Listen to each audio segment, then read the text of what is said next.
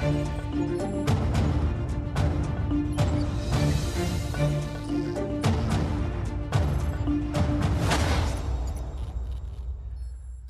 noite, Ana Gomes. Bem-vinda. Já vamos falar sobre o Qatar Gate, mas vamos começar por eh, o Dia Internacional dos Migrantes. Não propriamente o dia, mas hoje comemora-se o Dia Internacional dos Migrantes e o que isto nos uh, deve refletir sobre questões que nos afetam a nós, nomeadamente uh, portugueses. Um, por exemplo, 5% da população residente em Portugal é estrangeira. No ano passado, 12% dos nascimentos, 12% dos 80 mil bebés que nasceram em Portugal no ano passado, são filhos de mães estrangeiras. No entanto, há mais de uma década que muitos portugueses saem. Ainda há pouco ouvíamos o Primeiro-Ministro uh, voltar a levantar e a avançar com questões para chamar de volta portugueses. Ainda ontem a Ministra do Trabalho esteve em Vilar Formoso numa ação de sensibilização de portugueses que entram na fronteira para que regressem e voltem a viver em Portugal. A questão prende-se com o cativar os portugueses a regressarem ou, mais importante, uh, impedir que os que cá estão continuem a sair? Nós sabemos que somos um país em uh, rápido declínio demográfico. As previsões dizem que nós vamos descer uh, abaixo dos 8 milhões em 2050 para este andar. E a única maneira é, de facto, com a importação de migrantes.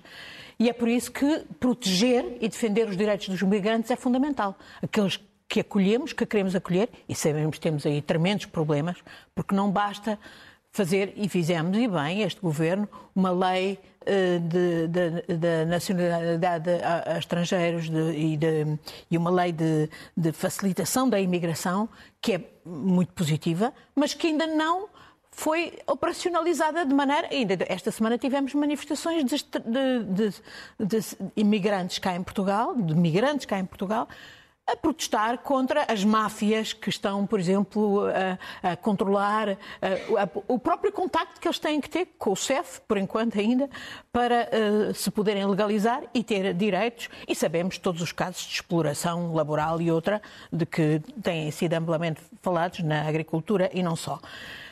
Eh, portanto, estamos a falar dos migrantes que vêm de fora para cá e de que precisamos absolutamente, mas temos que lhes dar condições dignas e muito temos a fazer. Uh, temos também que pensar nos nossos que nós mandamos para fora. E quando eh, participámos na feitura da Convenção, que deu origem a este dia e que foi aprovada em 1990, era sobretudo nos nossos, dos imigrantes portugueses. Hoje podemos chamar-lhes expatriados, uns são imigrantes com E, outros são expatriados, uh, porque estamos de facto a exportar gente com qualificações. Capital humano foi uma expressão que o Primeiro-Ministro hoje utilizou. Pois estamos a mandá-lo para fora. Isto não é possível. Aqui há, precisamos absolutamente de políticas que de facto passam por dar bons salários, boas condições de trabalho, de carreira aos jovens, porque senão estamos a mandá-los embora. Já não com a, com a valise de cartão, com a mala de cartão da Linda de Souza, mas com o, o, o, o, canudo debaixo do braço e, obviamente, eh, estamos a exportar pessoas. Isso é desastroso para o país. Ainda por cima, eh, as contradições são mais que muitas. Você referiu-se aos 5% de estrangeiros a viver em Portugal. Muitos são migrantes que nós precisamos portanto, deles a trabalhar, outros são pessoas que não trabalham e que têm benefícios que os portugueses não têm, designadamente fiscais. E ainda há outra coisa, é que a... e, e, muitos deles desses vieram através dos vistos gold. Alguns facto... até receberam o apoio extraordinário de 125 euros. Não. Adiante.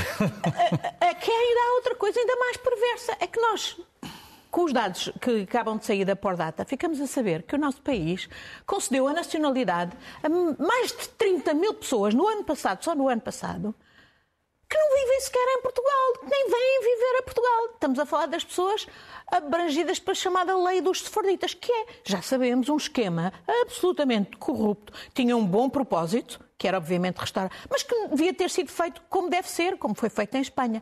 Aqui, a forma perversa permitiu o negócio. Há mais de 137 mil pedidos, há, já quase 56 mil concedidos, há 80 mil pendentes, porque entretanto o governo suspendeu a lei com a. A, a lei não, suspendeu o processo, uh, mas não fez rigorosamente nada, nem para averiguar o que é que se passa, por exemplo, pelo facto de um tipo como o, o oligarca Abramovich conseguiu a nacionalidade em três meses. Imensa gente que estamos a vê-los todos os dias estão aí há 5 e 6 anos sem direitos porque não conseguem sequer legalizar-se, porque não ninguém os atende no CEF. Isto não pode continuar e este esquema de dar a nacionalidade a 30 mil pessoas que sabemos que nem vêm viver para Portugal, que não têm de facto nenhuma ligação a Portugal, porque o esquema é corrupto, o esquema e perverso, a forma como foi feito da chamada lei dos sefarditas, portanto, que é a lei da nacionalidade com. Bom, isto, isto não pode continuar, porque estamos a, estamos a prostituir o país, estamos a prostituir a nossa nacionalidade, porque efetivamente o que as pessoas querem não é viver, se quer viver para Portugal, é ter acesso à zona Schengen. Mas já estamos e... a fazer isso, não é de agora. Não, desde, é desde, desde 2015. Do... É desde 2015. Aliás, desde isso... os vistos gold, antes talvez não. Não, a seguir aos vistos gold, os vistos gold é de 2012, começou, isto é de 2015, ainda foi com o governo de Passos Coelho, mas continua com o governo de Costa. E não aconteceu nada. E isto é, é, é e, e, e o mínimo dos mínimos era conhecer-se os nomes. Olha, até Malta e Chipre, que têm os esquemas de venda de passaportes diretos, publicam os nomes de quem pede ou de quem os obtém. Portugal, o secretismo é total. É para quê? É para proteger os oligarcas, os kleptocratas, os criminosos, os corruptos, os corruptores, etc. Para cá e para a zona Schengen. Isto não pode continuar. E nós, eh, com a mudança de CEF para outra instituição, eh, há muitas coisas em que temos que mudar e esta é uma delas e não pode continuar. E o Governo não pode assobiar para o ar nesta matéria. Já que falamos de corrupção, mudando de tema, falemos desse Qatargate extraordinário, que ainda há pouco estávamos as últimas novidades em retorno do Parlamento Europeu. As, aquilo que se foi sabendo de ontem, se não estou em erro, a notícia de que Eva Kaili tinha estado a entrar numa comissão sem estar sequer acreditada, entre aspas, para poder lá estar e a votar. Isso pode fazer se for substituir um membro da comissão. E não se sabe, mas é que a questão era que depois disso a direção parlamentar do grupo dos socialistas europeus levantou um, um processo, portanto nem sequer era o caso aqui. Uh, e ouvimos também uh, Roberta Metzola, maltesa, uh, dizer que não pode garantir que este género de casos não aconteçam no futuro de novo, mas a procurar encontrar soluções para isto, uh, para impedir que isto aconteça. Acredita em Metzola? Acredito. Eu trabalhei bastante com ela, designadamente num caso de corrupção tremendo eh, no seu próprio país, Malta, que deu no, no assassinato da jornalista Daphne Caruana Galícia, e ela foi muito séria e capaz durante esse tempo. Agora, um, Bom, o problema do, do, do, chamado Qatar Gate do Parlamento Europeu não é, não fica confinado ao Parlamento Europeu. E bom, e vemos esta, esta atitude do, do Qatar a tentar até ameaçar a União Europeia.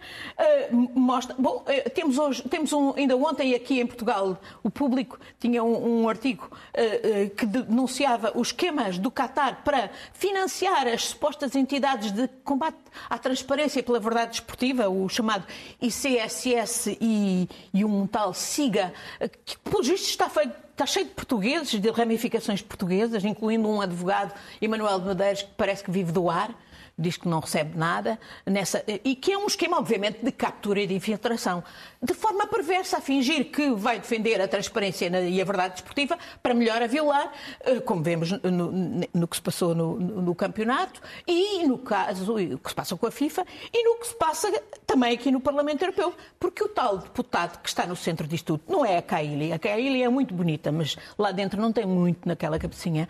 Ah, ah, eu acredito no que disse o namorado dela, que era o assistente do tal Panzeri, que eu conheci muito bem, que foi membro, como eu, do Parlamento Europeu, do meu grupo e nas mesmas comissões em que eu estive, e conheci muito bem, tive N pegas com ele. Esse Panzeri, o italiano, um, fundou uma ONG, depois de não ser eleita em 2019, ficou em Bruxelas, fundou uma ONG suposta a ser de direitos humanos, chamava-se a ser combater a impunidade, chamava-se lutar, lutar contra a impunidade, para no fundo proteger os corruptos e, o, e, os, e, os, esquemas de influência como os do Qatar. Mas o que a investigação em Bruxelas, dos, dos procuradores uh, de Bruxelas, uh, revelou é que, de facto, isto não se confina ao Qatar Gate. Há também o Marrocos Gate. E eu sei disso e disse isso logo, a semana passada, no domingo passado, à sua colega que aqui estava, disse logo, se este Panzeri está envolvido, isto não é só Qatar, isto é sobretudo Marrocos, isto já vem de trás. Porque eu vi acontecer. E o caso de Marrocos é muito significativo, porque, eh, bom, eh, no caso do Panzeri está não só o assistente, que era o marido ou o companheiro da Eva Kaili, e que disse exatamente isso que eu digo, que, que, o cérebro da operação é o Panzeri, foi presa a mulher e, o, e, a filha dele em Itália porque justamente beneficiavam desses esquemas de pagamentos de Marrocos desde há, há uma data de anos, pelo menos desde 2011. Ora bem, porquê? Para defender os interesses de Marrocos no sentido de não se falar do, da questão do Sahara Ocidental e, e não se falar dos direitos humanos em Marrocos. E é perverso que ele, que era mais inteligente até do que os outros, usava exatamente os argumentos de direitos humanos e trabalhava nessa área, e na Comissão da União para o Mediterrâneo, em que eu também trabalhei, e na Delegação para o Mar. Enquanto eu ia lá dizer aquilo que, que eu acho que, que um português devia dizer, porque, até porque defendemos o caso de Timor-Leste e o paralelismo é total no que toca ao direito da autodeterminação, que é o primeiro dos direitos humanos, vem em todos os, os, os pactos internacionais eh, de direitos humanos, etc. Uh, uh, o, o, o, que ele queria era eliminar, ele e outros, porque a rede é extensa e não está, de acordo com o que está a ver, não está confinada aos socialistas. Ainda hoje vieram dados cá para fora que mostram, olha, Louis Michel, pai do uh, Charles Michel, hoje Presidente do Conselho Europeu, foi membro do Parlamento Europeu depois de ser Comissário para o Desenvolvimento, conheci outro muito que eu conheci de Gingeira, e o, e o, e o, e o, e o, e o Avramopoulos, o último Comissário grego, que, que, também estariam, do PPE, que também estariam nessa rede de proteção de Marrocos. Ora bem, a mim o que me preocupa sobretudo é que isto continua. Porque ainda na semana passada foi, foi tomada uma decisão do Parlamento Europeu, uma resolução, sobre exatamente o escândalo do Qatargate, exigindo uma investigação até ao fundo do Qatargate, mas havia uma emenda para incluir o Marrocos Gate e muito, a maioria dos, dos foi, perdeu por, por escassos votos, o Parlamento dividiu-se, quer dizer que a rede ainda está ativa, e infelizmente deputados portugueses do PS, do CDS e do PSD votaram com essa maioria que de facto esquece que Portugal se devia bater pelo direito internacional e pelo direito à autodeterminação do Sahara como se bateu por Timor, porque o paralelismo é total. E, portanto, essa rede ainda está ativa e, e isto só mostra, finalmente, que o Parlamento Europeu, ao contrário do que dizem para aí uns palermas, o Parlamento Europeu é muito importante, porque, de facto, passa decisões e legislação fundamental e é alvo, por isso, de captura por estas redes, como são os parlamentos nacionais, porque esta, estes esquemas vão, entram para o Parlamento francês e, e, belga também, e se calhar pelo espanhol, e, e, como estamos a ver que acontece, por exemplo, com o próprio Congresso americano. Neste momento temos o escândalo FTX da criptomoedas, uhum. até parece que há uns, uns maduros que se dizem lesados cá, quer dizer, lesados que não sabiam que aquilo era Dona Branca, mas o FTX andou a pagar a deputados uh, congressistas americanos. Portanto, e, e, e se calhar com, comparado com este escândalo americano, o que está em causa é, é, é, pouco no Parlamento Europeu, mas é demasiado para todos nós, como é óbvio. Falamos de outras questões financeiras, nomeadamente relacionadas com os portugueses e com o orçamento para o próximo ano. Há um novo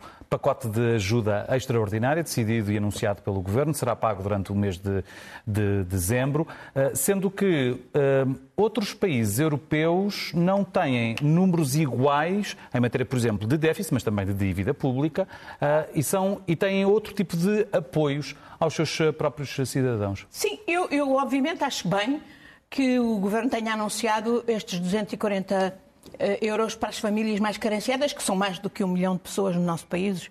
O que eu acho, e até acho que é melhor ser assim direcionado para as famílias mais, mais carenciadas do que, por exemplo, aquele apoio dos 125 mais 50 que foi dado universalmente. Que até apareceu, foi, até, foi até, aparecer até nas contas dos vistos Apareceu.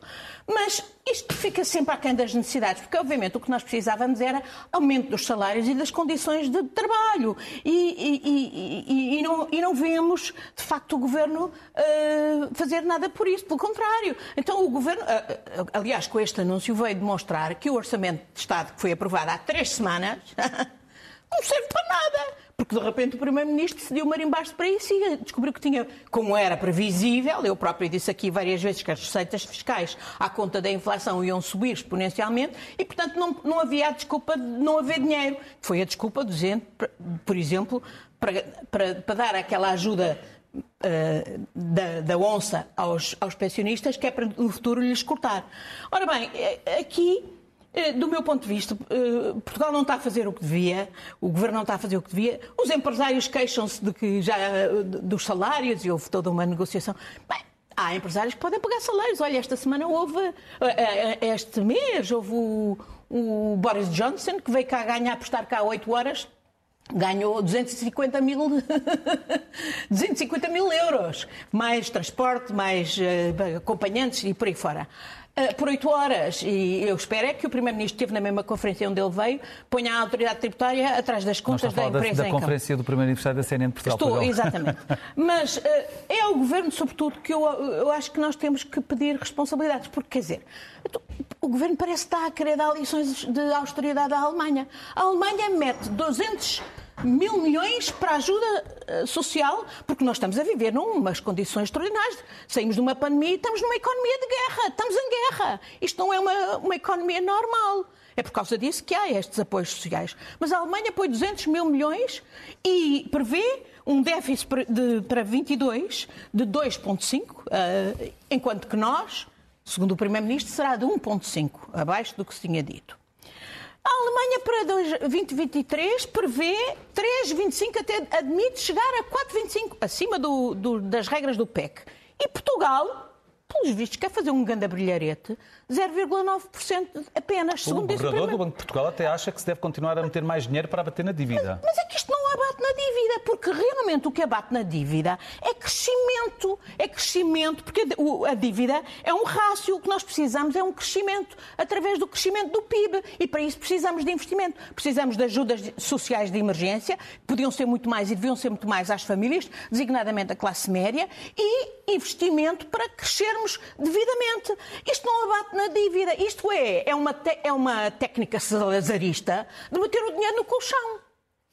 E estamos a falar, se for esta diferença, olha, a diferença do 1,9 para 1,5 que o Primeiro-Ministro disse que poupamos é cerca de mil milhões. E se for a diferença dos um, 1,5 uh, para os 13 para os 3%, que seria o limite tolerado pelas regras europeias do PEC, uhum. estamos a falar de 5 mil milhões, não é indiferente. E, portanto, eu não percebo, eu não percebo porque é que uh, temos esta, esta interiorizamos uh, querer ser mais uh, papistas que o Papa, neste caso, do que a Alemanha e do que os, a Troika nada nos impõe, nem a Troika nem a Europa nos impõe isto. Já agora, em termos políticos, um comentário rápido, porque o nosso tempo está quase a acabar. Esta semana houve uma entrevista relevante do Primeiro-Ministro à revista Visão, com palavras que provocaram desconforto num ex-membro do governo, Cisa Vieira, e numa entrevista que foi muito criticada pela forma, pelo tom, pelo conteúdo que António Costa decidiu usar para se referir, por exemplo, à oposição. Eu acho que quem quer que tenha visto, e sobretudo quem seja socialista, ficou desconfortável com aquilo, porque com a entrevista, porque é, é, dá a sensação que o Primeiro-Ministro se acha já grande mais para este país. A forma como ele disse aquele habituemos-nos, habituem-se, não é apenas para, para a bolha política ou mediática que ele uh, acusa de estar a fabricar casas e casinhos, uh, é, é, para todos nós, no fundo. É uma forma de dizer de uma forma mais assintosa aquilo que, de alguma maneira, o Medina disse de outra de forma mais, uh, enfim, mais palatável. E, e, a postura e tudo, a fotografia na, na, na, capa da visão, quer dizer, é assim uma postura de Marquês eu não diria de Marquês de Pombal, de Marquês do Pimbal. Porque reformas zero, não temos nenhumas reformas feitas neste país, reformas que bem precisávamos. E depois ele vem, ele vem dizer que o caso mais importante foi o, o, o único caso grave foi o do Pedro Nuno Santos para escamotear a sua própria responsabilidade nesse caso, ou a sua responsabilidade, por exemplo, no caso de escolher um tipo como Miguel Alves para ser seu uh, uh, uh, adjunto.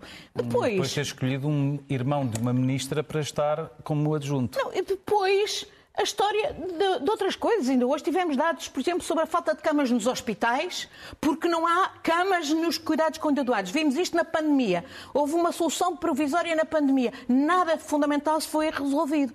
Os professores ontem vieram para a rua. Eu vi uma, uma, entrevista do ministro e acredito no ministro. Eles estão a ser manipulados por uma mentira. Diz que vai haver contratação uhum. municipal quando não vai haver. Mas isto é resultado de um descontentamento de, de, de, vários anos em que o PS teve muita responsabilidade porque de facto ofendeu e não resolveu os problemas dos professores, como não resolveu os do, dos profissionais do SNS, como não resolveu os da função pública ou os da os polícias, da segurança, as Forças Armadas, etc. E depois é o próprio PS que me parece, quer dizer, eu não, não percebo que o PS tenha chumbado uma proposta do PSD para chamar o ministro Carvinho ao, ao Parlamento para falar do, do problema da corrupção no, no, Ministério da Defesa e, desta maneira, pôs o ministro Carvinho a ter que lá ir por causa do debate protestativo uh, uh, uh, invocado pelo Chega. que é isto? Isto é um, um desatino. Isto não faz. E por isso não me admira que pessoas como César Vieira, Sérgio Sousa Pinto se alarmem e. E, e, estou preocupada, estou preocupada também. Esta semana ficou a saber que o ainda não passou um ano de governo PR, absoluta. O PR promulgou aquela lei, enfim, que que passa as, as, competências relacionadas com investigações na Europol e Interpol da PJ para o SSI, fica na dependência direta do Primeiro-Ministro. Com esta atitude do Primeiro-Ministro de, de, de, arrogância, sobranceria, de, uh, cansaço, tudo junto. Cansaço Fico e preocupada. irritação, por exemplo, por não ir para irritação. o Conselho Europeu. Ou para um cargo europeu. Irritação, eu acho que sobretudo é isso, é de quem acha já que. Se Aquilo provoca irritação, aquela entrevista, e porque ele também está irritado, uh, se calhar consigo próprio, com as circunstâncias que o retêm cá, porque ele é capaz de se achar já grande demais para, para o país. E, de facto, são quatro anos, ainda temos para frente e isto não pode continuar assim. E o PS, sobretudo, tem que perceber que estas políticas, no fundo, fazem o jogo da, faz o jogo quem, quem é anti-PS e, sobretudo, quem é anti-democracia. Temos um minuto e meio para notas finais, começando por o massacre de Uiriamu. Eh, aplaudo o Presidente da República ter assumido e, na minha opinião, importa que se peça desculpa, porque é, é, é também uma questão de educação do próprio país para combatermos os nossos próprios fantasmas e, em, em particular, o racismo. Depois, Irão, execução de jovens, alguns na praça pública, incluindo aquele jovem futebolista que ousou protestar. Um, e agora a detenção de uma atriz muito conhecida. Exatamente. 14 mil prisioneiros. Um, mas houve aqui uma, uma coisa muito importante, que foi pela primeira vez nas Nações Unidas houve uma votação para expulsar o Irão da Comissão de Estatuto da Mulher, da Igualdade. O que é um precedente nunca visto nas Nações Unidas e é um precedente histórico e, portanto, mesmo muito importante. Eu penso que pode ser um precedente, por exemplo, para também vir a expulsar a própria Rússia do Conselho de Segurança, porque se os países são supostos respeitar a Carta das Nações Unidas, estão nos órgãos de controle e, e violam, Uh, os, os, os, elementos essenciais desses órgãos, uh, é legítimo. E este precedente, portanto, é importante. E, e, finalmente, para terminar, temos uma árvore de Natal e um vídeo para mostrar de uma Queria árvore de Natal. mostrar em Mykolaiv, na Ucrânia. E, e, e dizer que acho inacreditável que, pelos vistos, a FIFA tenha impedido que uma mensagem de paz de Zelensky passasse lá. Um, mais um, um, sinal do que, que a FIFA é uma, um antro de corrupção, como eu já aqui disse aqui, e não só, e de, e de, e dependência política, porque uh, o Qatar, de resto, sabemos que é aliado do Irão, e, por outro lado, a FIFA tem demasiadas relações com, com Putin. Um, mas o Papa apelou a que neste Natal fôssemos modestos e, e salvássemos e poupássemos dinheiro para, para a Ucrânia. E, portanto, eu vinha aqui fazer uma proposta que o governo diga quanto é que gastou nos Falcons, nos outros voos, em hotéis, etc., para mandar membros do governo e acompanhantes ao Qatar e que se dê o dobro dessa quantia uh, em geradores para a Ucrânia. Está feita a proposta. Slava Ucraini. Ucraína, eh, como é que se chama? Herói Slava. É assim que se responde. Ana Gomes. Muito bom Natal. Muito bom Natal para si também. Vamos para o ano. Boa noite. Muito Obrigado. obrigado.